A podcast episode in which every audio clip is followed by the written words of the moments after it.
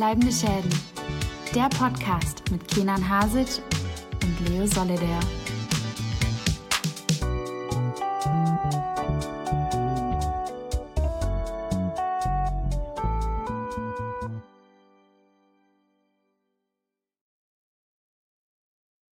Herzlich willkommen zu Folge 93 von Bleibende Schäden. Mein Name ist Leo Solidar und neben mir, lokal zugeschaltet, ist der Mann, der Emilio Sacraia in 60 Minuten beim Daumencatchen den Finger brechen würde, Kenan Hasic.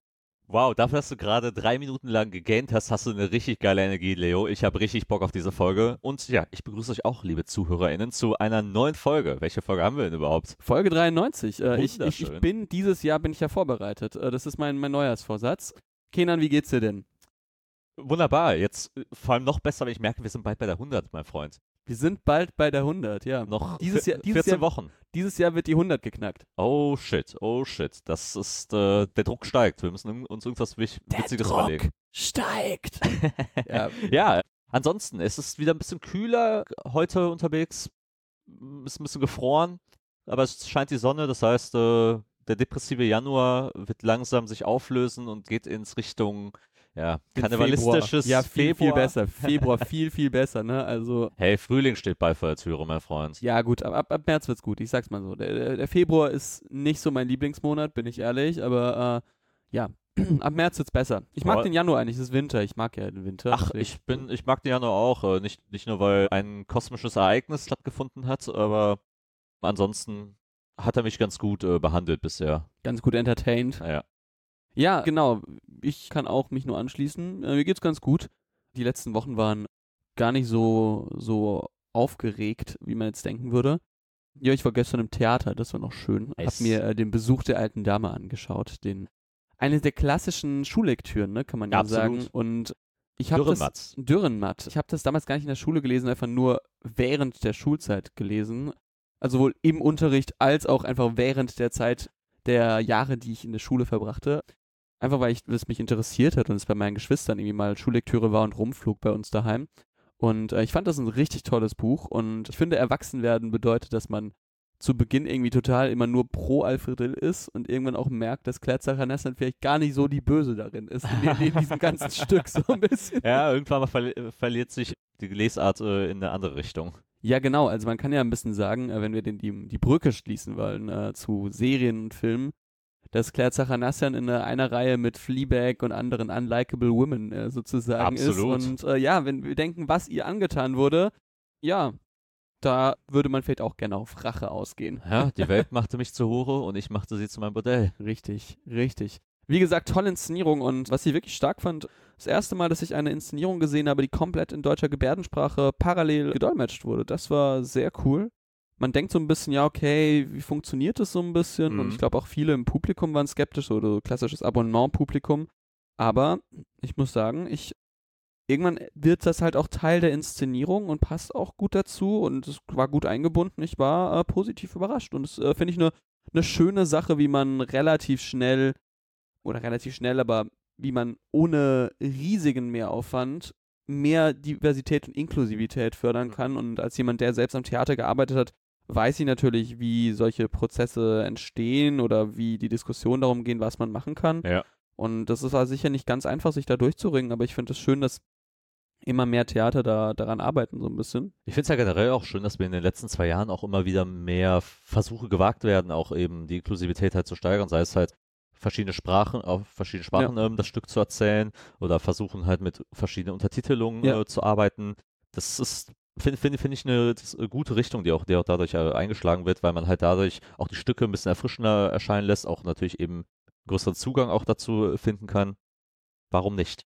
Ja, und also zum Beispiel, was ich eine ganz tolle Sache fand, ich glaube, das ist in Augsburg am, Stadt, am Stadttheater dort oder am Staatstheater. Da haben die das beim Weihnachtsmärchen ja so gemacht. Da gehen ja ganz viele Schulklassen rein und viele Kinder mit, mit Fluchterfahrung sind natürlich auch da. Und da haben die ja. gesagt, hey, liebe KlassenlehrerInnen, ihr könnt euch davor, könnt ihr in eurer Klasse anmeldet, gebt ihr einfach bei den Personen an, hey, die Person braucht vielleicht, also ich glaube, sie hatten drei verschiedene Möglichkeiten. Deutsch, ein einfacher Sprache, Arabisch und äh, Ukrainisch, glaube ich. Ja. Ähm, und sozusagen, und dann wird den Audioguide äh, bereitgestellt bei der Vorführung und sozusagen kurz vor der jeweiligen Szene. Das kannst du bei einem Weihnachtsmärchen besonders gut machen, ist ja kindgerecht. Das ist ja wirklich eher so in ein Stück mit Bildern äh, unterteilt. Sozusagen vor jeder Szene kriegt das Kind über den Audioguide so, ja, äh, in der entweder in einfacher Sprache oder in der ausgewählten Sprache sozusagen, in der nächsten Szene passiert das. Da möchte, was weiß ich, sagen wir jetzt mal bei bei, keine Ahnung, Hänsel und Gretel. Hänsel und Gretel treffen jetzt auf die Hexe und die Hexe möchte unbedingt, dass die in den Ofen gehen. So ein Mhm. bisschen. Und dann können die Kids, auch wenn sie vielleicht nicht alles während des Stücks parallel verstehen, verstehen sie zumindest schon mal den Kontext, worum es geht und können vielleicht ein bisschen mehr auf die Bilder achten und sowas. Und finde ich eine super gute Möglichkeit, um halt einfach mehr Partizipation zu, zu gestalten. Total. Ja, das ist äh, meine Theatererfahrung gewesen. Aber jetzt können wir eine perfekte Brücke schlagen, denn wir haben ja ein paar Theatergesichter aus dem deutschen Theater, die wir gleich bei unserem nächsten Event wiedersehen. Und deswegen würde ich sagen, wir schli- schlagen mal gleich die Brücke und hören uns gleich wieder.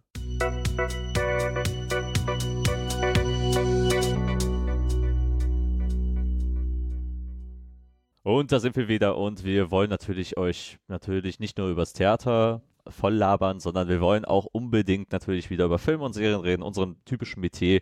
Und ja, wollen wir mal direkt einsteigen mit einem größeren Event, das aktuell Dem Skandal des Jahres. des frühen Jahres. Ja, what a, what a year it was, ne? What a year it was. It's Duncan January. Wedderburn wurde nominiert für den Oscar. Yes, yes, yes, my boy, Duncan. ja, die Oscarverleihung steht bald an im März und der Januar ist dann immer, immer wichtig für Nominierungen vor allen Dingen. Ja. Und die Oscar-Nominierungen haben auch wieder stattgefunden in der vorherigen Woche. Ja, Ähm, wir haben jetzt das auf der Aufnahmedatum ist heute der 27. Januar. ganz genau. Und wir schreiben, die Nominierungen waren am Dienstag, das heißt, das war, sie waren am 4, 23. glaube ich. Ja, ganz genau. Genau. Am 23. Januar und mal wieder wurden sie schön präsentiert, diesmal von Jack Quaid. Und wer hat die noch präsentiert, Kenan? Ich hab's, ich hab's nicht geguckt, ich habe ja nur live, den Live-Ticker laufen lassen. War äh, ja auf Arbeit.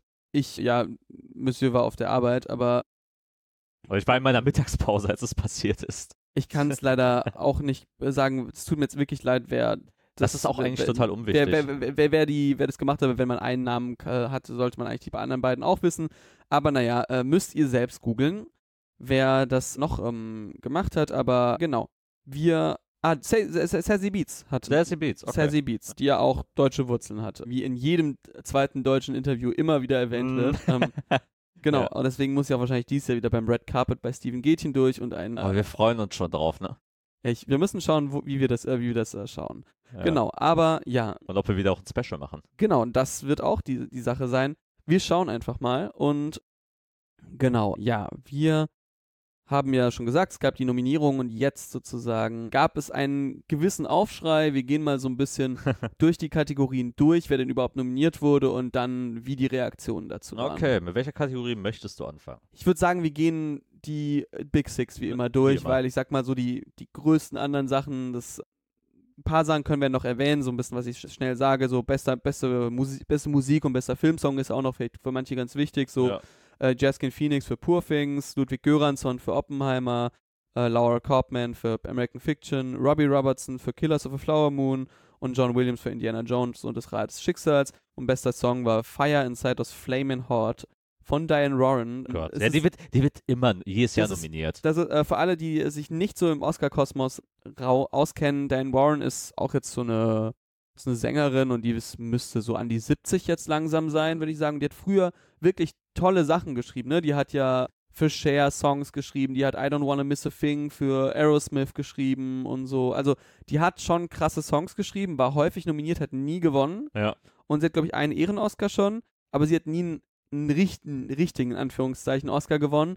Und früher hatte sie wirklich noch so in den großen Blockbustern und irgendwann wurde es immer weirder in so christlichen Musicals Ja, ja. Irgendwie so komischen Sachen. Und sie, irgendwie ist sie beliebt bei der, bei der Academy, weswegen sie immer nominiert wird. Aber sie gewinnt nie, weil irgendwie dann doch viele bessere Songs dabei sind. Und diesmal ist sie mit dem Song eben The Fire Inside aus dem Flamin' Hot Film. Ein dem, präglicher Film, meiner ein Meinung Film, um, bei dem es um die Entstehung des Flamin' Hot Cheetos geht. Ne? Ja. Also diesen, diesen Nachos. ja, der kapitalistische amerikanische Traum wurde wieder aus, ausgeschlachtet Wow. in dem Mhm. Film. Okay, ja, äh, dann äh, gehen, kommen wir zur ersten Problema problematischen Nominierung, nämlich I'm Just Can aus Barbie. Da werden wir auf jeden Fall später nochmal dazu Mhm. zurückkommen. Dann äh, It Never Went Away aus American Symphony von John Baptiste, äh, dieser Dokumentarfilm. Dann Wazi, Wazi, Wazi, nee, Wazahazi, Wazahazi glaube ich, Song for My People. Es tut mir leid, wenn ich das jetzt äh, gebutschert habe. Das, ja, ist nicht meine, meine Stärke einfach. Aus Killers of the Flower Moon. Was, was auch super interessant ist, als Songs sind, der eigentlich keine wirklichen Ly Ja, genau. Lyrics so, Ja. äh, oder englischsprachigen Lyrics hat zum Beispiel. Genau. Und der zweite andere Song, der nom- nominiert wurde aus Barbie, nämlich What Was I Made For von Billie Eilish und, Ja, äh, und Zwei von, zwei, von, zwei von drei Songs haben es geschafft. Ja, genau. Der, der dritte ist eben nicht nominiert worden. Genau. Womit ich auch sehr leben kann. Genau. Wollen wir dann vom besten internationalen Film uns langsam hocharbeiten? Ja, können wir gerne machen. Im besten internationalen Film haben wir das Lehrerzimmer aus Deutschland, Io Capitano aus Italien, äh, Perfect Days aus Japan, Die Schneegesellschaft aus Spanien und The Zone of Interest aus dem Vereinigten Königreich. ja, ich vermisse leider Fallende Blätter Ja, von, Koris, von Korismäki, über den wir auch in, den vergangenen Folgen auch mal geredet haben. Mit der hatte ich eigentlich gerechnet, dass er es auch schaffen würde. Man hat sich also dann doch eher fürs Lehrerzimmer entschieden, der auch natürlich international sehr gut ankam. Hat ja auch den Deutschen Filmpreis auch gewonnen. Gro großartige Reviews bekommen. Ein Film, den ich auch über Weitstrecken mochte. Übers Ende darf man streiten. Ich weiß nicht, hast du den? Ich habe den nicht, ich habe den noch nicht gesehen. noch nicht gesehen. Okay. Ich will den auf jeden Fall noch nachholen. Definitiv Ähm, ein Blick wert. Das ist ein super interessanter Film, der sich halt mit Bildungssystem und auch mit Moral halt innerhalb von solchen Systemen auseinandersetzt. Ein, ein anspruchsvoller Film, definitiv, der gute Ideen hat, aber manchmal in der Umsetzung meiner Meinung nach äh, gescheitert ist. ist auch so ein bisschen der, der fünfte, weil ich sag mal so, Ja. die anderen vier, so Io Capitano, Perfect Days, Schnee, äh, Sociedad de la Nieve und Zone of Interest, Ja. waren ziemlich safe sozusagen. Ja, Io Capitano war, irg irgendwie bin ich ein bisschen traurig, dass ich den doch nicht in Venedig gesehen habe, weil ich habe so viele italienische Filme dort gesehen, die ich alle scheiße fand und da habe ich gedacht, als der lief, nee, ich habe keine Lust mehr. Ich habe keine Lust mehr auf italienische Filme. Und dann war es der einzige, der wirklich gut, richtig gut ankam. Ja, es gibt auch noch keine Pressevorführungen für NRW bis jetzt, Genau. wird aber sicher noch was kommen. Ja. Dann können wir den auch noch schauen. Ich habe ja Zone of Interest schon gesehen. Werde ich, wenn, wenn der in Richtung Release kommt, werde ich noch ein bisschen mehr dazu erzählen. Genau, ich auch Außer- von den zu sichten. Außer nur, ich fand den sehr, sehr gut. Also, das kann ich sagen. Sociedad de la Nieve habe ich noch nicht gesehen, weil ich kein Netflix habe aktuell. Den habe ich gesehen. Ist okay. Ja, ist, ist okay. okay. Genau, und Perfect Days fanden wir beide ziemlich gut. Genau, wer sich jetzt fragt, da gibt es auch eigentlich einen anderen Film, der auch ziemlich groß war und der jetzt auch in anderen Kategorien ab, äh, so nominiert wurde, nämlich Anatomie eines Falls. Ja, das ist so, äh, beim besten internationalen Film muss man nochmal das Prozedere erklären. Es Ja. ist nicht, alle Filme sind wählbar, sondern was eigentlich ein sehr unfaires System auch ist, muss man sagen.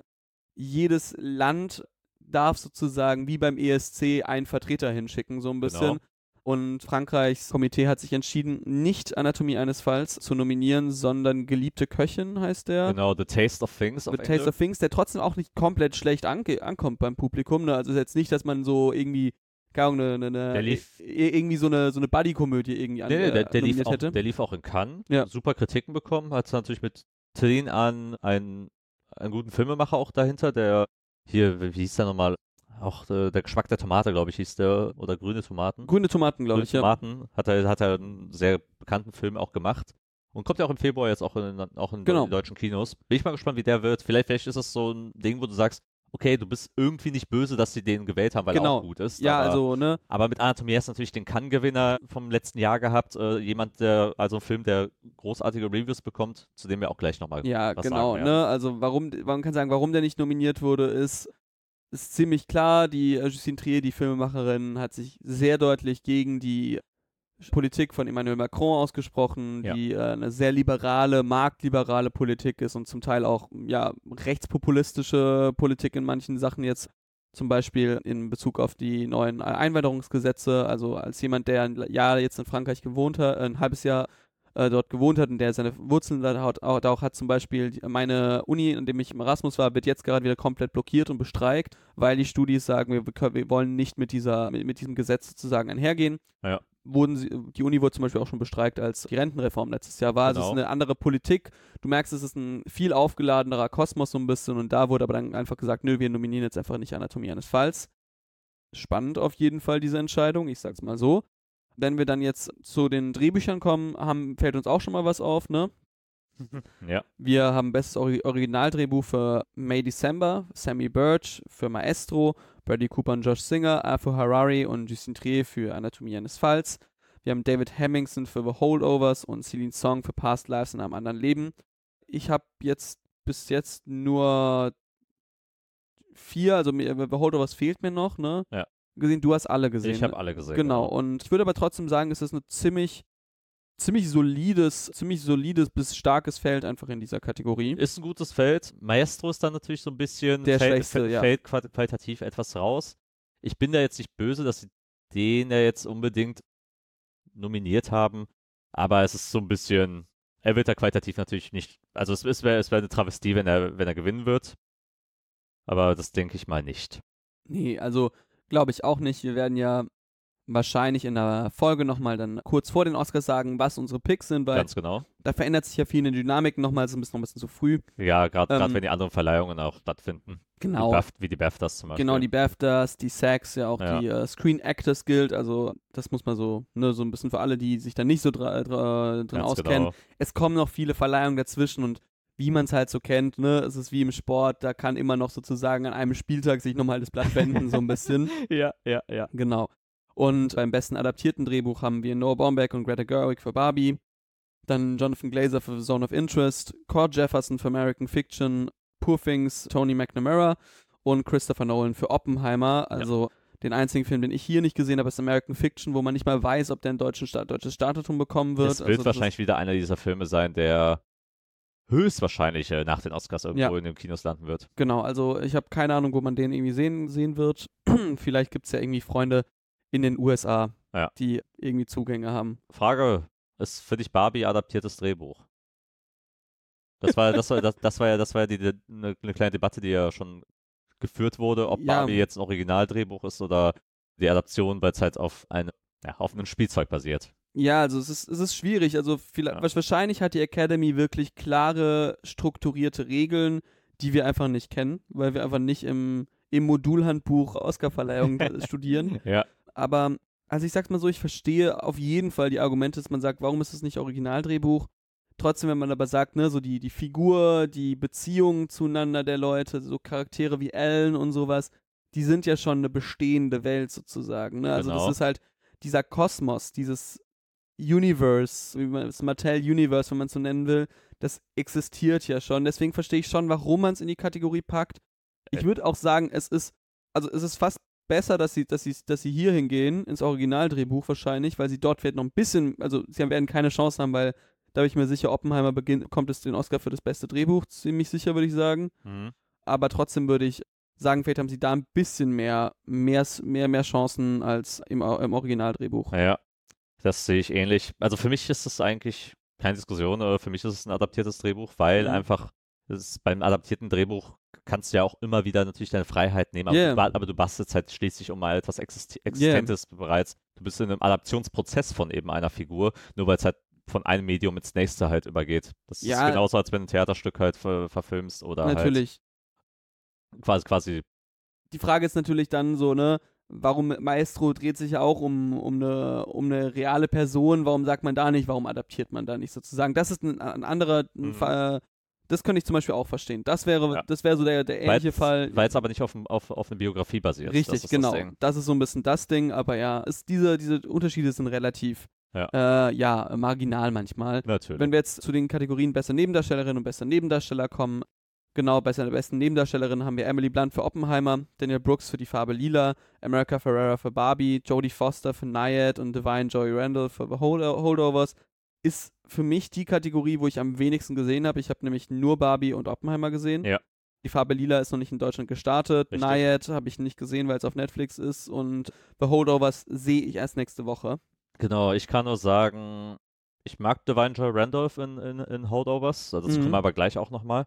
Jodie Foster Knight werde ich mir wahrscheinlich im Verlaufe der nächsten Wochen mal, wenn ich die Zeit finde, mal angucken, wie Jodie Foster drauf ist. Ich habe den auch noch nicht gesehen. America Ferrara Finde ich nicht gerechtfertigt, ehrlich gesagt. sehe ich, seh ich eigentlich auch nicht äh, für das, was sie performt und auch im Vergleich, sag ich mal so, zu den anderen äh, Ja. Darstellungen äh, in, innerhalb des Films.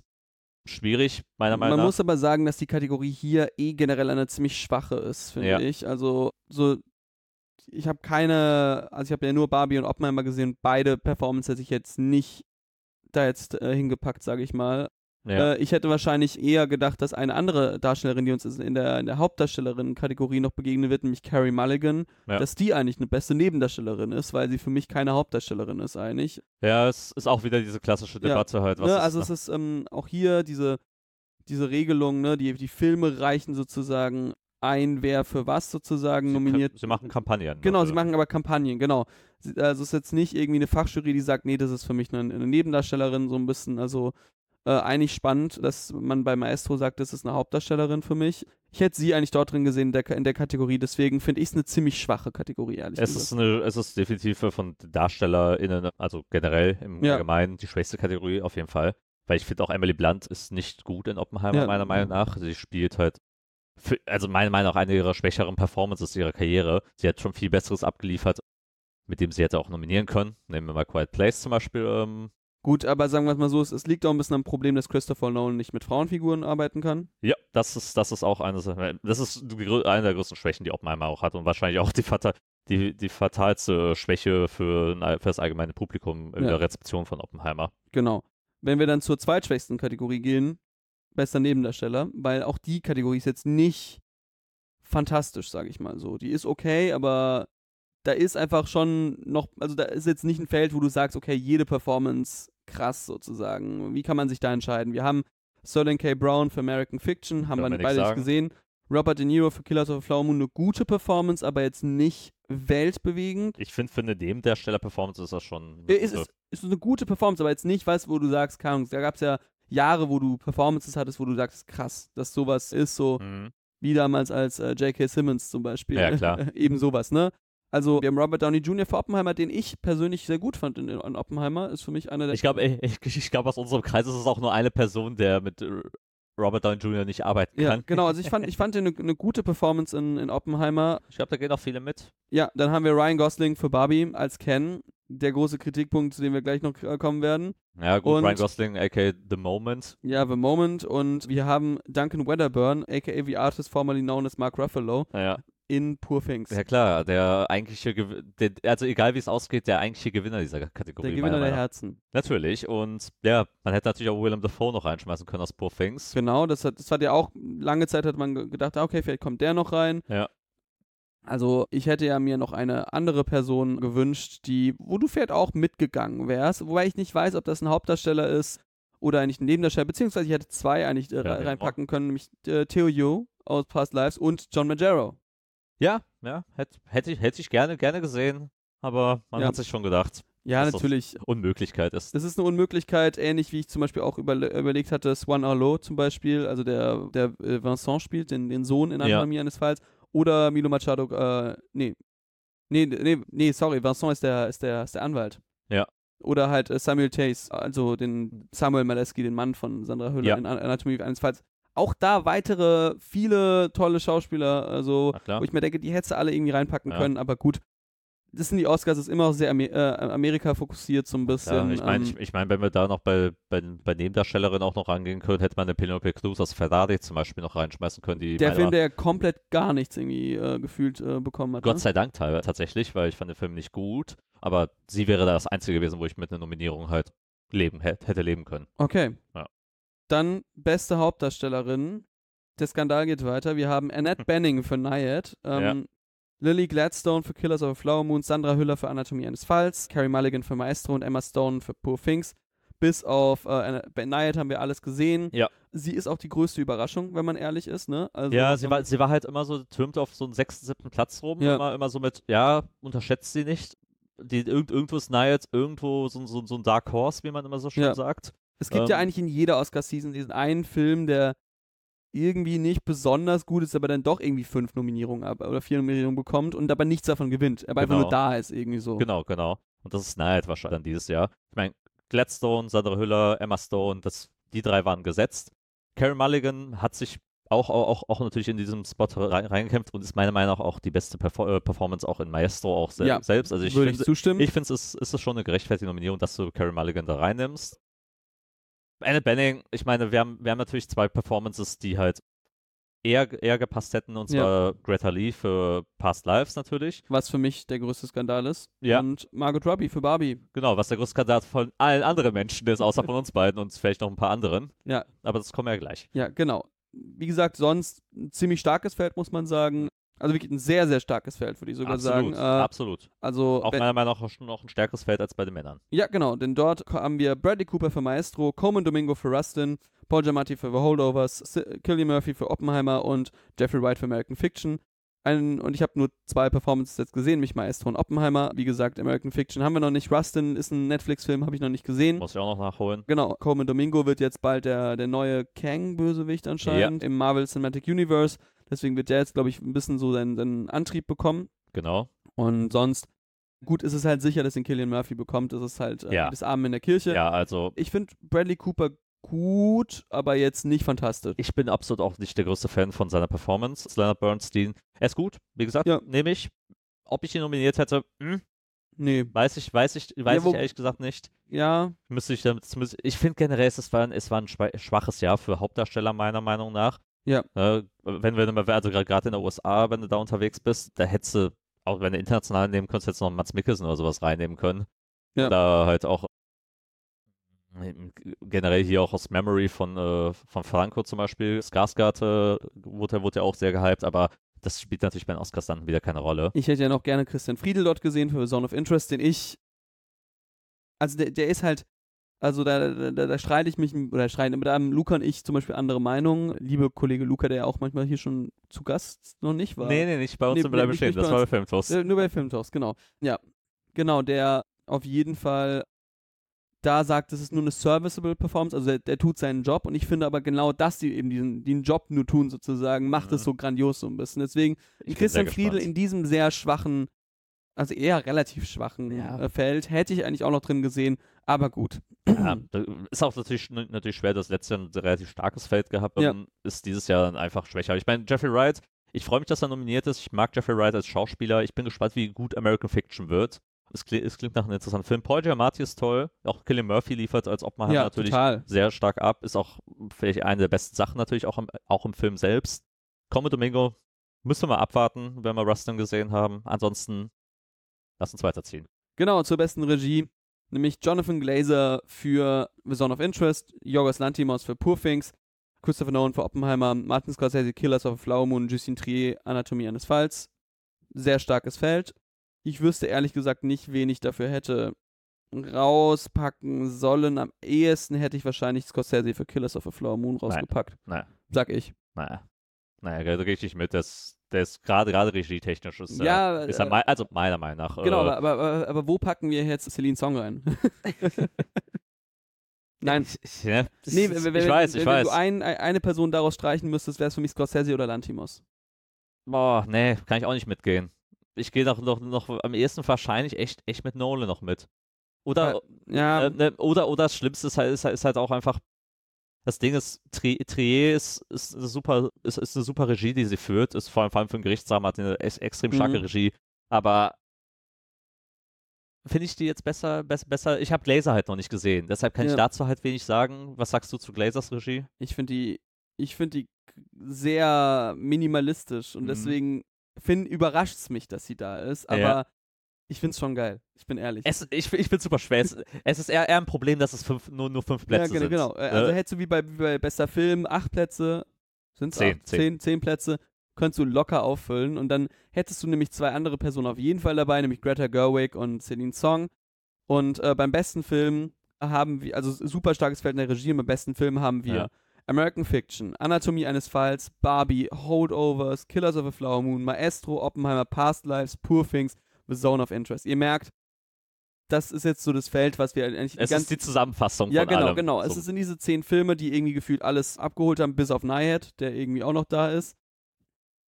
Und wenn wir ehrlich sind, dort sind eigentlich alle Filme drin, die ich sehen möchte, bis auf einen. Ich hätte nämlich gerne meinetwegen Maestro rausstreichen können Ja. und dafür Spider-Man Into the Spider-Verse gern gesehen. Es- Spider-Man ist äh, Across the Spider-Verse. Across the Spider-Verse ist sowieso auch sehr super schade, dass du die Musik rausgeschmissen hast. Ja. Der, der hat keine Ja. Musiknominierung bekommen, was für mich eine Travestie ist. Warum nimmst du Indiana Jones als Nominierung rein? Das wollte ich auch mal eben, einmal, einmal noch kurz nachrücken. Das war das ist für mich, glaube ich, einer der größten Snaps in den kleineren Kategorien gewesen. Weil ich finde, die Musik dort ist gerade eine der besten Sachen, finde ich. Ja, auf jeden Fall. Ich finde das wirklich krass. Und ja, Spider-Man hätte, also war für mich eigentlich sowas, wo ich mir denke, ja, hätte drin sein müssen. Hätte ich auch echt gerne gesehen. Ja. Ansonsten, ich kann, ich kann mit allem leben irgendwo.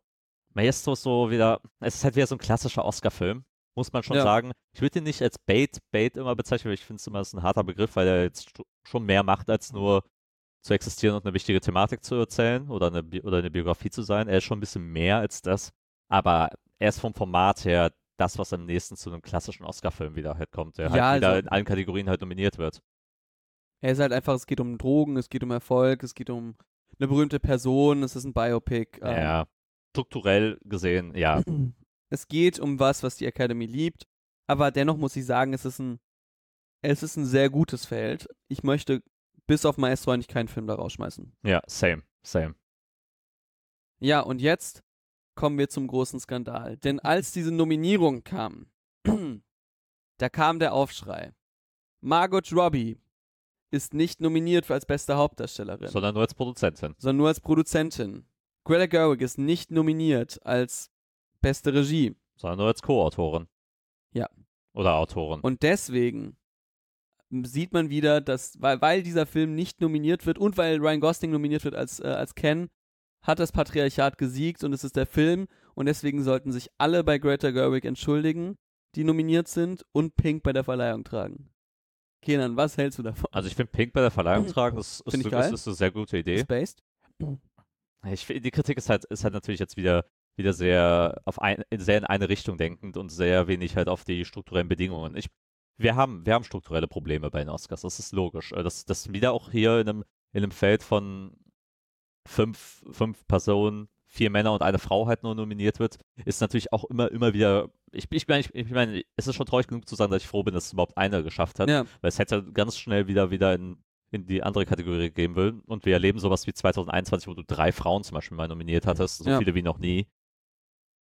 Hatte leider, leider, leider zu. hatte da eine Frau gewonnen oder war es auch wieder ein Mann? das ist das. Das ist wieder was anderes. Wobei bei Regie hat nicht ähm, Chloe Zhao gewonnen. Doch, doch, Chloe Zhao hat Ja. gewonnen, ja. Also doch eine Frau. Ja, aber wie gesagt, es ist halt immer ein strukturelles Problem und klar, das kannst du, das kannst du immer der Oscar, Oscar dem Komitee vorwerfen, was auch natürlich größtenteils aus Männern auch besteht, dass dann halt immer, immer so ein gewisser Bias halt immer, immer existiert und halt irgendwo inhärent auch das rausgelesen werden kann. Aber ich würde halt gerade, gerade jetzt bei, bei Barbie jetzt, dass natürlich jetzt der Aufschrei groß ist, weil der Film natürlich so populär wurde. Logisch, dass, dass, dann, dass dann Leute sich aufregen, weil es für viele natürlich ihr Lieblingsfilm war, ihr Film des Jahres, da das, was die halt vielleicht für viele wieder der Gang ins Kino halt äh, war, der erste Gang Ja. seit, seit viel, viel Zeit. Natürlich, es ist ähm, ein Gegenstand, eine Kunst, ein Kunstwerk, das für viele halt einfach super viel emotionalen Wert dann besitzt. Und wenn Mhm. sowas halt nicht die Anerkennung kriegt, ist es nur logisch, dass man darüber sich auch äh, offen beschwert. Wir tun es ja auch, wenn unsere Favorites natürlich Liebe Grüße an Past Lives. Genau, genau. Wie gesagt, nicht die Anerkennung kriegen. Ich würde halt nur sagen, versucht nicht inhaltlich auf diesen Film, auf äh, den Film damit, damit zu vergleichen, weil ich denke, tut Ryan, Ryan Goslings Performance und seiner Person selbst, glaube ich, ein Di- ein Disservice oder kein Service, äh, wenn er letzten Endes äh, quasi mit, wieder, wieder nur re- reingemacht, reingebracht wird, weil er in einer Kategorie, wo nur Männer nominiert werden, halt eben nominiert wird für eine gut, sehr gute Performance. Und wir müssen auch natürlich schon reden, dass Ken natürlich auch das Gesprächsthema im so, sozialen Medien waren, in Ja. äh, seiner Performance. Das, darüber haben wir selbst im Podcast geredet, dass Ken ist es natürlich, sagt auch einiges aus, wenn die männliche Performance da dann wieder irgend, irgendwo das, das Herausstechendste ist. Das ist natürlich auch ein Fokus, den der Film auch bewusst natürlich auch irgendwo gelegt hat. Über die Regie kann man sich natürlich streiten. Dass, dass jetzt natürlich Nolan speziell rausgepickt wird als derjenige, der, der es nicht verdient hätte, nominiert zu werden, ist auch eine schwierige Sache. Was versteht, was versteht ein allgemeines Publikum unter einer guten Regie? Darüber müssen wir natürlich auch diskutieren. Wie kann man überhaupt so eine Entscheidung treffen? Das ist halt, äh, ne, wir sind nicht in den Köpfen der, der Leute, die sowas bestimmen. Speziell halt will ich auch, auch jetzt nicht äh, unbedingt Greta, Greta Gerwig halt als Alleinstehender nehmen. Was mit Celine Song? Was, Ja. ist, was, ist, was ist wieder mit, mit, mit einer asiatisch-amerikanischen Person, die, die wieder raus, rausfällt aus dem Es, Thema? es sind auch ja. da Themen, Das kann man auch gerne, gerne als Argument natürlich wieder einbringen. ich habe nämlich ein paar, paar, paar Kritikpunkte, die mich stören an dieser Diskussion. Der erste ist auf jeden Fall, dass Menschen nicht die, die, Reg die Regularien, die Kategorien sozusagen checken und sagen, okay, als wäre das so ein bisschen geplant. Man muss auch einfach sagen, die Kategorie beste Regie war einfach super stacked und man muss sagen, die, die Kategorie bester Nebendarsteller war jetzt nicht so, nicht so voll. Da rutscht man einfach mal leichter rein, in Anführungszeichen, ne? Also. Vor allem in der, und auch in der Hauptdarstellerkategorie, Genau. die super genau, voll eben. ist. Das ist ja das, wo ich sage, okay, da ist einfach die, die, das ist einfach verzerrt. Zweitens, was mich stört, ist, dass dann Leute einen Aufschrei machen und sagen, ja, da, der Film hat es gar nicht verdient. Und dann, besonders halt in sozialen Netzwerken, ne, wo ja solche Diskurse schnell irgendwie überhitzt werden und auf einen populistischen Punkt äh, fokussiert werden. Und wenn man dann fragt, hast du den Film gesehen? Nee, aber trotzdem. Natürlich. Wo man sich denkt, ja, ja, das ist ja auch nicht gerade das Wahre so ein bisschen, ne? Also, das ist ja auch Oder- schwierig. Oder den Film sehen und ihn auch nur auf wesentliche Punkte halt reduzieren. Ja, aber alle allein schon, dass du den Film vielleicht nicht gesehen hast, ist ja, Ja. schon ein deutliches Problem. Weil, wie willst du sagen, okay, ich habe in der Kategorie ein von fünf Nominierten gesehen oder null von fünf Ja. und sag trotzdem, der Barbie hätte da drin sein müssen. Genau. Und das dritte ist eben, es ist ein, natürlich ist es ein berechtigtes Argument zu sagen, Greta Gerwig wird nicht nominiert, es ist irgendwie bezeichnend. Natürlich. Aber zweitens ist es wieder ein sehr weißer Feminismus, der zum Beispiel eben POC-Frauen zum Beispiel nicht, nicht mit einbezieht. Wir reden nicht über eine Celine Song zum Beispiel, die auch jetzt keinen schlechten Film gemacht hat mit Past Lives, wo ich mir denke, das wird ein bisschen zu einfach irgendwie gesagt, ja okay, Greta Gerwig, Greta Gerwig. Uns werden die vergessen, die vielleicht noch äh, mehr eine marginalisierte Gruppe sind. POC-Frauen vielleicht, die eine andere Story erzählen als ein Multimillionen-Budget-Projekt sozusagen, was von allen fetten Studios produziert und von, wurde. einer, und von einer großen Spielzeugfirma. Richtig. Und auch da komme ich zum letzten Punkt. Bühnen erfolgreich. Wir, bei den Oscars wehrt man, äh, hat man sich doch gewehrt, dass es hieß, es soll eine Kategorie geben für den Erfolg bester oder most popular Film, so ein bisschen, ne? So ein bisschen. Gi- den gibt es ja jetzt quasi bei den Golden Globes. Ja, genau, die gibt's ja bei den Golden Globes, ne? Aber sozusagen bei den Oscars hat man sich dagegen gewehrt. Und auch viele Menschen, die jetzt zum Beispiel sagen, es ist eine, eine Sauerei, dass der erfolgreichste Film da nicht nominiert wird. Und ich denke mir, das ist doch ein Widerspruch, dass ich mir denke, Ja. okay, du willst auf der einen Seite nicht, dass es irgendwie den Most Popular Oscar gibt, so ein bisschen, und dann argumentierst du manchmal in der Diskussion nur damit, dass der Film erfolgreich war. Ja. Das ist das Problem. Und ich stimme zu, dass das eine, ein strukturelles Problem ist. Natürlich. Aber wir ich glaube, der, der Fokus wird zu sehr auf, auf einen Film wie Barbie gelegt, sozusagen. Natürlich kann man es anhand dieses Films gut sezieren, aber es wird sozusagen das große Ganze vergessen. Es wird sehr, in mein- meinen Augen auch sehr viel mehr Perspektiven vergessen, die nicht weiß sind und die nicht Ja. Big Budget sind und dass diese, Per- diese Person sozusagen, dass die außen vor gelassen wird, das trifft mich noch mehr als jetzt irgendwie so Greta Gerwig, was trotzdem schade ist. Absolut. Wir, wir dürfen ja auch den Punkt nicht vergessen, wir haben ja jedes Jahr bei den Oscars immer, immer, immer den Aufschrei, dass ein sehr populärer Film meist nicht nominiert wird, sei es ein MCU-Film wie Bla Black Panther damals zum Ja. Beispiel, sei es damals bei Straight Outta Compton, wo ja auch das, ich Stimmt. glaube, ich glaub, das erste Mal wirklich öffentlich diese Oscar So White-Debatte überhaupt aufgemacht wurde, weil ein populärer Film über, über auch ein populäres Medium oder ein- von, von, vom Wu-Tang Clan letzten Ja. Endes das wurde mit aufgenommen, das, das gibt's ja immer quasi. Immer, immer wenn, wenn das nicht, nicht anerkannt, nicht nominiert wird, ist der Aufschrei natürlich immer existent und das wirst du auch immer haben. Du wirst es natürlich nie jemandem recht machen können. Bei der Debatte ist es halt immer sehr schade, dass es halt nur letzten Endes auf Popularität dann wieder ausgelegt wird und auf das, was ich nicht bekomme, ist halt, ist halt wieder, wieder das Problem und man blickt halt nicht auf das große Ganze zurück, man blickt nicht auf die Personen, die doch, die doch noch übergangen werden und letzten Endes, ich meine, wir könnten jetzt noch das nächste Argument rein, reinbringen.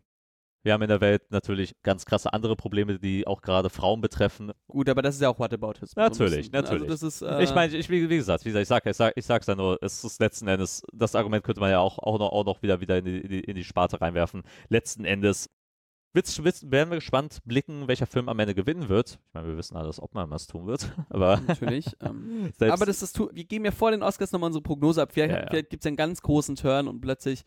äh, plötzlich gewinnt Barbie alles. Plötzlich kommt Greta Gerwig mit einem Campingstuhl, schlägt äh, Christopher Christopher Nolan. Nolan auf den Kopf, schnappt sich den Oscar und sagt, I Ja. won. Page, smash for Patriarchy. Eat the rich. Ja. Wie gesagt, es wird, es wird wieder eine, eine Matchshow sein, wie, wie jedes Jahr. Wir gucken die Oscars ja auch, auch nur, um uns eigentlich künstlich aufzuregen. Ja, Weil, ne, wir, brauchen, wir, wir- wir brauchen das ja auch für, uns, für unsere eigenen Egos, damit wir alles wieder schön im Internet posten können. Im Prinzip, don't reach too far. Ja, eben. Es ist schon alles so, wie es ist. Trotzdem macht Spaß, drüber zu reden. Ja. Und wir reden jetzt gleich nochmal über einen Film, der nicht für den Oscar nominiert wird, was eine Sauerei ist. und deswegen sehen wir uns gleich wieder und hören wir uns gleich wieder.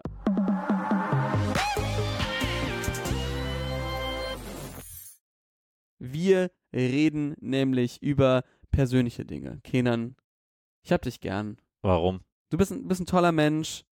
Du setzt dich auch mal für andere Menschen ein, aber viel wichtiger, du bist ein Kunstschaffender. Ja. Du bist kreativ, du veröffentlichst Gedichte im Internet und auf TikTok, du, Hin und wieder. du machst Podcasts. Hin und äh, wieder. Genau, du hast sicherlich auch mal ein Bild schon mal gemalt. Hin und Und wieder. du hast heute eine sehr wichtige Rolle in meinem Platz eingenommen, weil seit gestern steht auf Amazon Prime in einem Film dein Name im Abspann. Set Runner Kenan Hasic. Ja. Ich bin sehr stolz auf dich, Kenan. Also ich sag das zu selten. Ich bin sehr stolz auf dich. Set Runner Kenan Hasic. Ja, gerannt bin ich viel, aber auf dem Set war ich auch unterwegs. Und wir haben ja schon ein bisschen mal drüber geredet im Verlauf des letzten Jahres. Wir hatten es ja mal im, was war das, März, April revealed. genau, ähm, dass Kenan Hasic in Rade vorm Wald hängt Mhm. und in irgendeinem so einem Wellness-Hotel ist, wie, warum wir manchmal um 6 Uhr morgens aufnehmen mussten. Ja, das war, das war eine wilde Zeit. Es war turbulent.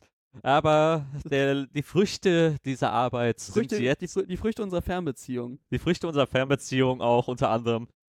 Ja, kann man jetzt auf deinem, auf jedem anderen Endgerät, das Amazon Prime hat, jetzt abrufen. Genau. Locked In ist seit dem 26. Januar offiziell bei Prime und zwar auf der Startseite zu sehen.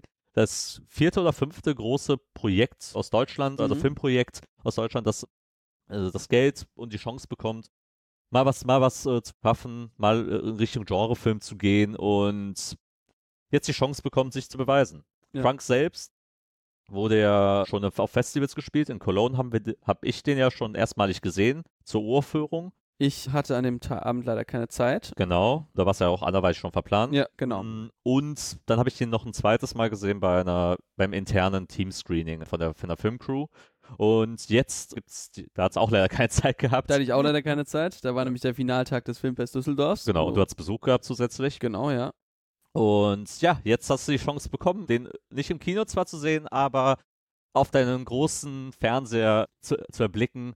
Trunk. Ich habe auf, auf dem Handy geschaut. Ich glaube, so, so, so, hat- so hat der Regisseur es intendiert. So hat unser guter Freund Mark Schießer, den wir beide auch persönlich kennen, den Und Film lieben. natürlich, natürlich, ab und zu, ja, den Film intendiert natürlich zu machen und ich bin gespannt, was du jetzt zu sagen hast, weil ich werde, ich werde qualitativ natürlich jetzt nichts über den Film verraten. Ich habe ein NDA unterzeichnet, nur positiv über den Film zu berichten. ja, also auch ich ja so ein bisschen indirekt, weil, wie du schon me- meintest, ja, also nicht nur du warst ja dabei, ne? Also Ja. Marc, den ich ja auch gut kenne, äh, Genau, hat die der Regie Regie- geführt, ähm, Drehbuch geschrieben. äh, Drehbuch geschrieben. Mit hat er auch teilweise ja, gemacht. Also, Junge für alles. Ja. Ähm, und also generell sind ja viele Menschen, die ich irgendwie jetzt auch an deinem Geburtstag kennengelernt habe oder halt auch schon davor kannte, sind an diesem Projekt beteiligt. Deswegen fällt es einem natürlich schwer, so irgendwie komplett objektiv zu sein. Weil natürlich. Natürlich. so und ich muss natürlich sagen, ne, Setrunner Kenan Hasic, da kann ich natürlich nichts anderes sagen. Setrunner, Äh, Lichtdubel. Zwischenzeitlich war ich auch Intimidation Coordinator. Ja, richtig, ne? Ja. Also, ich möchte übrigens auch, das das wird der Folgentitel, Setrunner Kenan Hasic. Ja. Genau, und ja. Nee, also der, es sind halt viele Menschen, die an dieser Produktion beteiligt waren, die, äh, die ich, die ich äh, kenne und schätze und deswegen ist es einfach natürlich ein anderes Erlebnis, als wenn man jetzt sagt, okay, ich klicke mal so auf Amazon da drauf. Ich bin ehrlich, ich wäre wahrscheinlich nicht auf diesen Film einfach gekommen. Trunk, Locked In, ja, okay, hätte ich vielleicht mal gesehen, ja, okay, schau ich vielleicht ein andermal, ne? Klar. So muss man ehrlich sein, worum geht's? Es geht um eine ähm, junge ähm, Backpackerin, die mit ihrem Freund nach Südamerika gehen will und ja, plötzlich sich auffindet in einem Kofferraum. Ihr Freund ist dann nicht da mit in diesem Kofferraum und sie hat unfassbare Schmerzen in den Beinen. Und ja, das ist der erste Eindruck, den man hat. Und das Problem ist dann, ja, wie komme ich hier raus? Okay, ich habe mein Handy noch. Aber okay, wie, ich muss irgendwie hier Leute, Leuten Bescheid geben und fuck, wie, wie komme ich hier raus? Und das Ganze wird eigentlich über 90 Prozent der, der Zeit wird es eigentlich nur gezeigt, wie der, der Kofferraum sozusagen funktioniert. Ja. Finde ich eigentlich eine sehr coole Prämisse und ich möchte nicht zu viel verraten. Im Cast haben wir eigentlich als Hauptdarstellerin Sina Martens, Genau. die an der Schaubühne ist, ne? Oder am Berliner Ensemble? Be Be Berlin am, B- am Ensemble. BE. Genau. Auch wirklich tolle Schauspielerin, liefert echt gut ab, auch wirklich to tolle Performance. Ja. Äh, gerade macht sie ja so ein bisschen im Theater ja auch die Runde mit It's, Brit It's Britney Bitch. genau, äh, dieser, dieser Britney-Abend, der auch sehr, sehr erfolgreich Und- ist und sehr beliebt und, und Spielerfrauen. Spielerfrauen auch auch sehr, sehr beliebt. Ich würde gerne mal nach Berlin, um da mal ein paar Stücke äh, mit dir zu sehen. Mach, Ich auch. mach mal Freikarten klar, Kenan, bitte. Genau, also nein, aber genau darum geht es ja so ein bisschen. Und wenn ich dann so, so reingehe und mich jetzt so äh, im Rückblick frage, was waren denn so die, die Sachen, die mich besonders beeindruckt haben, muss ich echt sagen, der Look. Der Look ist wirklich der visuelle Look. Du weißt, hast ja auch gesagt, du weißt nicht genau, wie viel Budget äh, am Ende da war, aber das ist jetzt keine Multimillionenproduktion, das kann man sagen. Und dafür sieht dieser Film ziemlich gut aus und macht aus seinem eher kleinen Budget, muss man sagen, Mhm. echt viel durch wirklich tolle Kameraeinstellungen, durch Spielereien, wie man sozusagen mit Klaustrophobie arbeiten kann. Ich finde das Sounddesign auch sehr, sehr gut gelungen. Also das ist wirklich, wirklich toll. Ich habe es dann auch nochmal ein paar Ausschnitte über, über Kopfhörer gehört, sozusagen, um zu, zu schauen, wie das nochmal klingt, wenn du so ein bisschen das klaustrophobischere Element so ein bisschen hat, äh, hast über die Kopfhörer. Ja. Das funktioniert für mich sehr gut. Ich finde die ganze Visualität und das Konzept sozusagen, auch wie gea damit gearbeitet wird, was man für Möglichkeiten haben könnte, sich zu befreien. Ich möchte nicht zu viel spoilern, aber du Mhm. weißt vielleicht, was ich meine. Ne? Natürlich. Ja, ich sag da mal nur das Stichwort Wiki, genau. Und ja, genau, das ist so ein bisschen das, was mir äh, echt gut gefällt. Und ja, das ist wirklich eine toll gemachte Sache. Und ich dachte mir, cool, wie schön man das alles irgendwie machen kann. Das ist gut durchgeführt, das ist stringent und es ist irgendwie über weite Strecken einfach eine sehr gut zusammengeführte Sache. Ja. Wenn ich Kritikpunkte hätte, die ich auch habe, ist so, so ein bisschen, es ist mir manchmal ein bisschen zu konstruiert und ich glaube, das ist das Problem von vielen Filmen dieser, dieses Genres, so ein bisschen trapped in so ein bisschen, irgendwann wird es la langweilig und eintönig. Und Ja. das ist so, und das ist überall so, ne? Das ist halt immer so. Und ich würde sagen, dass der 10 bis 15 Minuten ein bisschen zu lang ist, so ein bisschen. Ich denke mal, dass er so mit 75 Minuten am, noch mal cooler gewesen wäre. Aber ich kann mir gut vorstellen, dass halt die Politik von Streamingdiensten da so ist, dass man sagt, okay, un unter 80, 85 Minuten machen wir das nicht. Deswegen, Ja. also du musst da irgendwie noch was reinziehen. Ich muss sagen, der Sa das ganze auch Sound Soundtrack ist echt gut geworden und sowas und also die ganzen kleinen Performances sind e- echt sweet, die, die Easter Eggs und sowas. Ja. Ähm, ja. Das gefällt mir sehr gut. Im Großen und Ganzen finde ich es einen sehr schönen Genrefilm. Das ist ja sowas, ein Begriff, den wir nicht so häufig nutzen. Den nutzen wir bei, bei Filmtoast zum Beispiel häufiger. Ja. Den Begriff Genrefilm, also ein ja, also ein Genrefilm, wie, wie definiert man das jetzt? So ein Film, der jetzt nicht klassisch ein Kino-Blockbuster ist, sondern so, so, ein, so ein bisschen nischigeres Publikum anspricht, der sehr klar auf eine bestimmte Ecke äh, äh, gese- analysiert werden kann, so ein bisschen wie das aufgebaut wird. der Ja, sich klar auf ein Genre definiert und halt jetzt auch nicht versucht, jetzt groß Ja, genau. Arthouse-Kino zu sein, Genau. sondern, sondern wirklich ne, aus einer simplen Idee dann viel das, Ja. das Ma Maximum raus. das Maximum aus seiner eigentlich eher simplen und fixen Grundidee sozusagen Ja. versucht rauszu rauszumachen. Und Ganz das genau. finde ich eigentlich bei Trunk eigentlich echt gut gelungen. Ein schöner Genrefilm, genau, das ist. Ja, der hat, der hat seine Schwächen, sage ich mal, die das Genre zum Teil auch hergeben, muss man auch Natürlich. sagen. Und vielleicht ein paar Sachen, wo ich sage, okay, das hätte man besser machen können.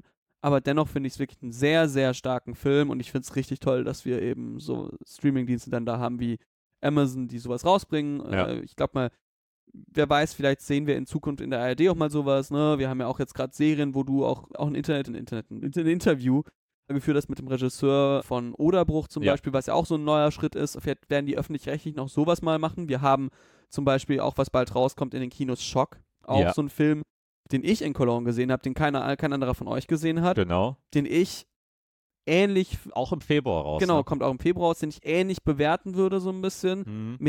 ähnlichen Schwächen und ähnlichen Stärken. Ja. Und äh, das äh, ist ja auch eine WDR-Produktion. Und da denkst du ja krass, dass sowas eben äh, mitproduziert wird vom WDR. Finde ich toll. Und so ein bisschen ist mein Gefühl ähnlich bei Trunk. Ja. Ich war, ich, ich, war- ich war ganz froh, dass ich das so gesehen habe und am Ende mir sagen konnte, okay, da kannst du jetzt, da musst du jetzt nicht irgendwie, irgendwie heucheln, dass du den Film toll fandest. So ein bisschen. Das war, weil ich glaube, das wäre wirklich das schlimmste Gefühl für mich gewesen, so, dass ich so am Ende des Films mir denke, oh Gott, Ja. war der scheiße. Das, Und dann, dass du dann so sagst, so, ja, ja, ey, der, hey, ne, ist ein Film, ne? So. ich sag mal, ich sag mal so, mir, für, für mich wäre das ja noch mal weniger schlimm, Ja, ja, als, für, als für den, den, den der es kreativ noch mal dahinter genau, na, natürlich, aber trotzdem, Ja, äh, wenn man daran natürlich. beteiligt ist, ne? Also, klar. es ist ein Film, wo ich äh, hundertprozentig sagen kann, ist ein schöner Film, wenn ihr auf so ein bisschen diese, also, es ist schon noch zum Teil blutig, deswegen, also, wenn ihr, wenn ihr gar nicht Blut sehen könnt, schaut ihr nicht an, bitte, es ist schon wichtig. Und sonst, wenn ihr aber auf dieses Genre, so man ist irgendwo gefangen und versucht Mhm. rauszukommen, wenn ihr darauf steht, schaut euch Trunk an, läuft seit gestern, seit dem 26. 26. Januar auf Amazon Prime. Ganz genau. Und ja, gibt es noch final irgendwie Fragen, die du mir noch zu meiner Set-Erfahrung oder zur Dreherfahrung noch stellen möchtest? Ich war, nee, eigentlich nicht. Vielleicht, weißt du was, Kenan, vielleicht können wir ja mal irgendwann ein Interview aufnehmen mit dem lieben Marc. Ja, ich hätte Bock drauf. Schreib ihm doch mal bitte. Mach ich. Ja, schreib ihm doch mal jetzt in dieser Minute. Mach mal eine Memo. Wir, wir, Ich habe gestern schon eine Memo gemacht, also ist das schon alles in Arbeit, mein Freund. Schade, es wäre schön, wenn es in der Folge sozusagen man gemerkt hätte, Kenan Hasic, Setrunner Kenan Hasic runnt jetzt zum Regisseur und bittet um Interviews. Nein, vielleicht werden wir da ein bisschen noch mehr sozusagen rauskriegen. Wir können nichts garantieren, aber wenn ihr auf jeden Fall schon mal Bock habt auf so einen kleinen deutschen Genrefilm, Trunk, schaut euch an, ist gut, hat Ja. den bleibenden Schäden Empfehlungen. Ja. Ganz genau. Kenan, ähm, Die, die Zeit schreitet richtig voran, muss man ja, sagen. wo- wollen wir einfach über, über die Songs gehen und uns in, in einer Stunde ab, äh, abrappen? Ja, und über die Sachen, die wir sonst geplant haben, können wir auch, das Gute ist, können wir in der nächsten Folge noch reden. Richtig, weil, also wir wollten über Hasbin Hotel reden und über The Holdovers, aber The Holdovers habe ich noch nicht gesehen und den habe ich dann bei der nächsten Aufnahme schon gesehen und Hasbin Hotel ist dann einfach zwei Folgen weiter, dann können wir ein bisschen euch Genau, einen es Einblick ist geben. ja Gott sei Dank ein, ein Weekly Release. Richtig, genau. Genau, songstechnisch, wie viel hast du? Und Boah, schwierig. ich hätte drei bis Ich potenziell. habe so, warte, eins, zwei, vier, ja, ich habe auch vier, würde ich sagen. Ja. Vier. Vielleicht haben wir ja einen gemeinsamen, dann kühlen wir noch einen gemeinsamen, ein Banger. ein Certified Banger der, Ja. der Ausgabe. Ja gut, da wir uns ja dieses Wochenende oder letzte Woche auch jetzt nicht viel selbst rumgeschickt haben. Ja. Aber wir könnten ja natürlich, natürlich einen Certified Banger nehmen aus, das machen wir ja immer mal auch gerne, aus unseren gemeinsamen Konzerterfahrungen. Dilla-Führerschein. ich meine, ich meinte eigentlich aus noch nicht anstehenden Konzerten, sondern aus ab, ja, abgelaufenen Konzerten, die wir Tell jetzt me. hatten. Äh, wir, haben ja, wir haben ja letztens ja Oscar Haag gesehen. Ja, ne? richtig. Genau. Gibt es einen Song, der dich jetzt nochmal so live aus diesem Konzert so be berührt hat, Ähm. dass du sagen würdest, ja, ist, das könnte ein gemeinsamer Certified Banger sein? Naja, ich auf jeden Fall einer der, den er so ein bisschen zum als, als Mitsingen hatte, nämlich In Your Eyes. In Your Eyes. Ich habe genau auch an den gedacht, weil es hat sehr gut funktioniert. ja, wie fandst du das Konzert? Du, bist, musst ja früher gehen. Ich musste live früh gehen, weil ich noch eine andere Aufnahme hatte und ich hatte ein bisschen, ich hatte ein bisschen die Angst gehabt, so, so okay, spielt er jetzt nur 10 Minuten und macht jetzt so eine Stunde oder, oder zieht er jetzt nochmal durch und das geht dann noch eine halbe Stunde? Das war letzteres auf jeden Fall. Ich habe ja 50 Minuten vom Konzert mitgenommen, ich habe noch die Vorband noch mitgenommen, Ja. aber ich habe so gedacht, ah, ich bin ja schon spät dran, ich, eigentlich will ich noch mit hier sitzen bleiben, aber ich will die, Leu die Leute nicht warten lassen. Das war ein bisschen so mein, mein Konflikt, den ich hatte. War doof. War ein bisschen blöd, war ein bisschen blöd, aber konnte man nichts machen am Ende. Aber ich hatte trotzdem sehr viel Spaß gehabt. Ich habe ja schon gut noch eine Palette an Songs mitgenommen. Vor allem das Mitsinglied In Your Eyes, was wir mitgenommen haben. Ich habe Sharpen the Knives gehört. Äh, ich fand, ähm, nee, hast du nicht. warte, doch, nee, oder? Nee, hast du nicht. Das war die Zugabe. Das war die Zugabe sogar, okay. Du hast Black Dress wahrscheinlich. Black, Dre- Black, Dress habe ich gehört. Lady Moon, äh, nee, Lady Sun und Mr. Moon mochte, mochte ich auch sehr gerne.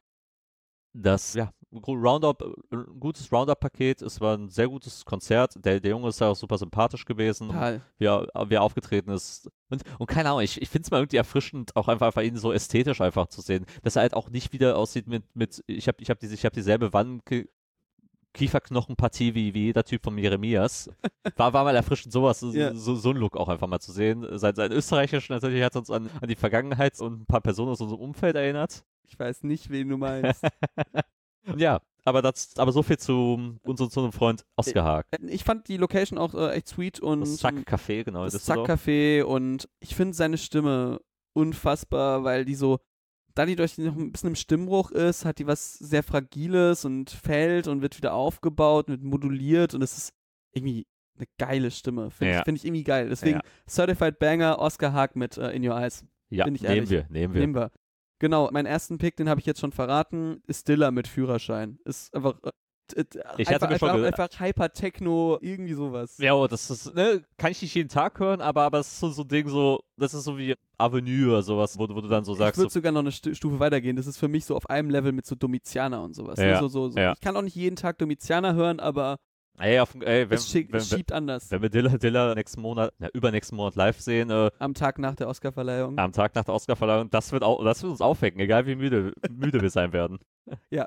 Genau, ich würde, hier, ich habe ja gestern schon gesagt, es gibt so einen Song, den, den habe ich jetzt, den habe ich nochmal reingehört. Und ich habe mich gefragt, warum haben wir den eigentlich vorher nicht in der Liste gehabt? Und der ist ja schon, glaube ich, auch schon seit ein paar Monaten draußen.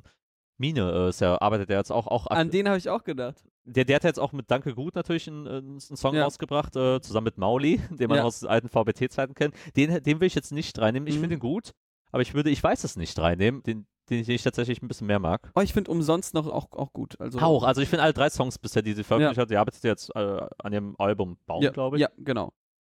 Bisher, ich bin, ich bin sehr gespannt. Ich will, sie, sie ist auch noch so eine Künstlerin, die ich gerne, gerne live sehen würde. Same. Letztes war vorletztes Jahr ist ja hier in Düsseldorf mal aufgetreten, haben es beide aber nicht gepackt, Ja, zeitlich. keine Zeit. Genau, ja. Aber ja, äh, das wollte ich auf jeden Fall mal reinnehmen mit Ich weiß es nicht. Sehr schön. Äh, ich packe auf die äh, Playlist einen Song Nimmersatt von Tabby Pilgrim und Pete, Nice. den wir auch gut kennen, ne? Liebe Grüße an ihn. Natürlich. Sehr geiler Song. Tabby Pilgrim und Pete immer sehr, also positiv weirde Kombi. Ich mag das und äh, Ja. hat mich gut abgeholt, ja. Sehr schön. Ich hätte dann noch eine Live-Performance tatsächlich, äh, die ich ähm, in meinem Release-Radar gefunden habe, von der Künstlerin, die wir, wovon wir einen Song mal vor, ich lass, lass es fast drei Jahren sein, mal reingenommen haben, von Cage. Cage, ja. Wir hatten ja mal I Forgot How It Felt Ja. mal drin Ja. und sie hat ja auch einen Song von Gemälde. Gemälde hat sie live performt und ich mag die Version sehr gerne. Okay. Gemälde ist ein Song auch aus dem Jahr 2021, also auch schon etwas älter, aber Mhm. die, also die, die Live-Version jetzt ähm, Nice. ist, glaube ich, letzte Woche rausgekommen. Cool. Habe ich noch gar nicht reingehört. Ich habe dann noch einen Song, den ja im Reingang gespielt wurde, so ein bisschen so neue, neue deutsche Welle Ja. äh, von Wie Einsamkeit, der Song Sad, damit Okay, auch sag, nicht, mir, ga, damit sag mir gar nichts. mir bis gestern auch nicht, wurde mir einfach reingespielt über diese Fresh Finds Germany, Switzerland, Austria Playlist. Okay. Fand ich irgendwie geil. Hat mich irgendwie abgeholt. Sehr schön. Ja, hast du noch einen? Ja, lass mich eben kurz nochmal den, den Titel suchen. Ich will nicht den falschen jetzt. Ah, okay, ich hab ihn. Feeling Sonny Ah, will ja, ich noch reinnehmen mit Lovely. ja, wunderbar. Mochte ich, war einer der. Wir hatten jetzt nicht die stärkste Release-Woche gehabt, aber einer der Songs, der bei, bei mir Ja. am ehesten noch drin geblieben ist. Auf jeden Fall. Und ich hatte noch äh, einen anderen älteren Song, nämlich den Song äh, Everest von Public Service Broadcasting, habe ich dir, glaube ich, auch mal Ja. geschickt. Hat mir sehr gut gefallen. Sehr schön. Ähm, ja, und dann war es das auch so von mir.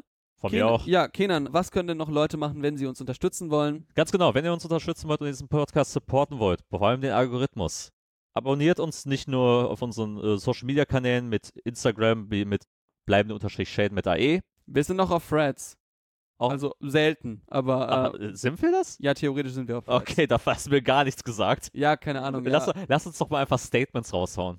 Lass doch einfach, lass doch einfach, einfach mal wirklich, wirklich mal gucken, so, jo, ja, Kenan, kümmer du dich um den bleibenden schönen Threads-Account. Ist für mich okay. jetzt muss ich. Wobei gut, ich, ich bin ja jetzt aktuell eh auch durch meine Arbeit öfter auf Social Media unterwegs. Das heißt, ich könnte zwischendurch wirklich mal was machen. Wenn Ja. du, wenn du, ne, müssen wir alles vorher absegnen, ob das alles äh, passt, was wir, was wir sagen. Wir wollen uns ja auch natürlich nicht in Shit, Shitstorms suhlen mit unseren kontroversen Meinungen. Ja, wie zum Beispiel, dass Celines Song hätte nominiert werden sollen als beste Regisseurin. Exakt, Nein, exakt. aber Genau. sonst, ja, folgt uns auch auf TikTok, Kenan, da kommen ja auch bald Videos, du hast ja das Material, ne? Genau. Ich, ich würde ich würd da jetzt einfach mal jetzt äh, sagen, lässt mich frei Schnauze machen. ich lasse dich frei Schnauze machen. Okay, dann lass, dann, dann, dann werde ich äh, wirklich mal ein paar Abende mal einfach mal vielleicht Sachen auch vorproduzieren. Ja, Und einfach mal gut. dann sprechen wir uns ab, wann wir die raushauen. sehr gut, finde ich gut. Und sonst, ja, empfehlt diesen Podcast äh, weiter, all euren FreundInnen, hört gerne rein und ja, gibt, uns, gibt uns auch gerne gute Bewertungen, äh, vor allem Genau. auf, auf einem Plattform, damit auch der Algorithmus uns halt dann weiter reinspielt. Ich, mer ich merke schon, es, es passiert etwas. Also ich finde, gerade so wenn ich die Statistiken sehe, es kommt ein bisschen, äh, es kommt ein bisschen vor, wir kommen voran, sag ich mal so. Das ist so schön. Ja. Ansonsten äh, habt euch lieb, habt uns lieb und äh, ja, das war eine neue Folge von Bleibt Bleib bestehen.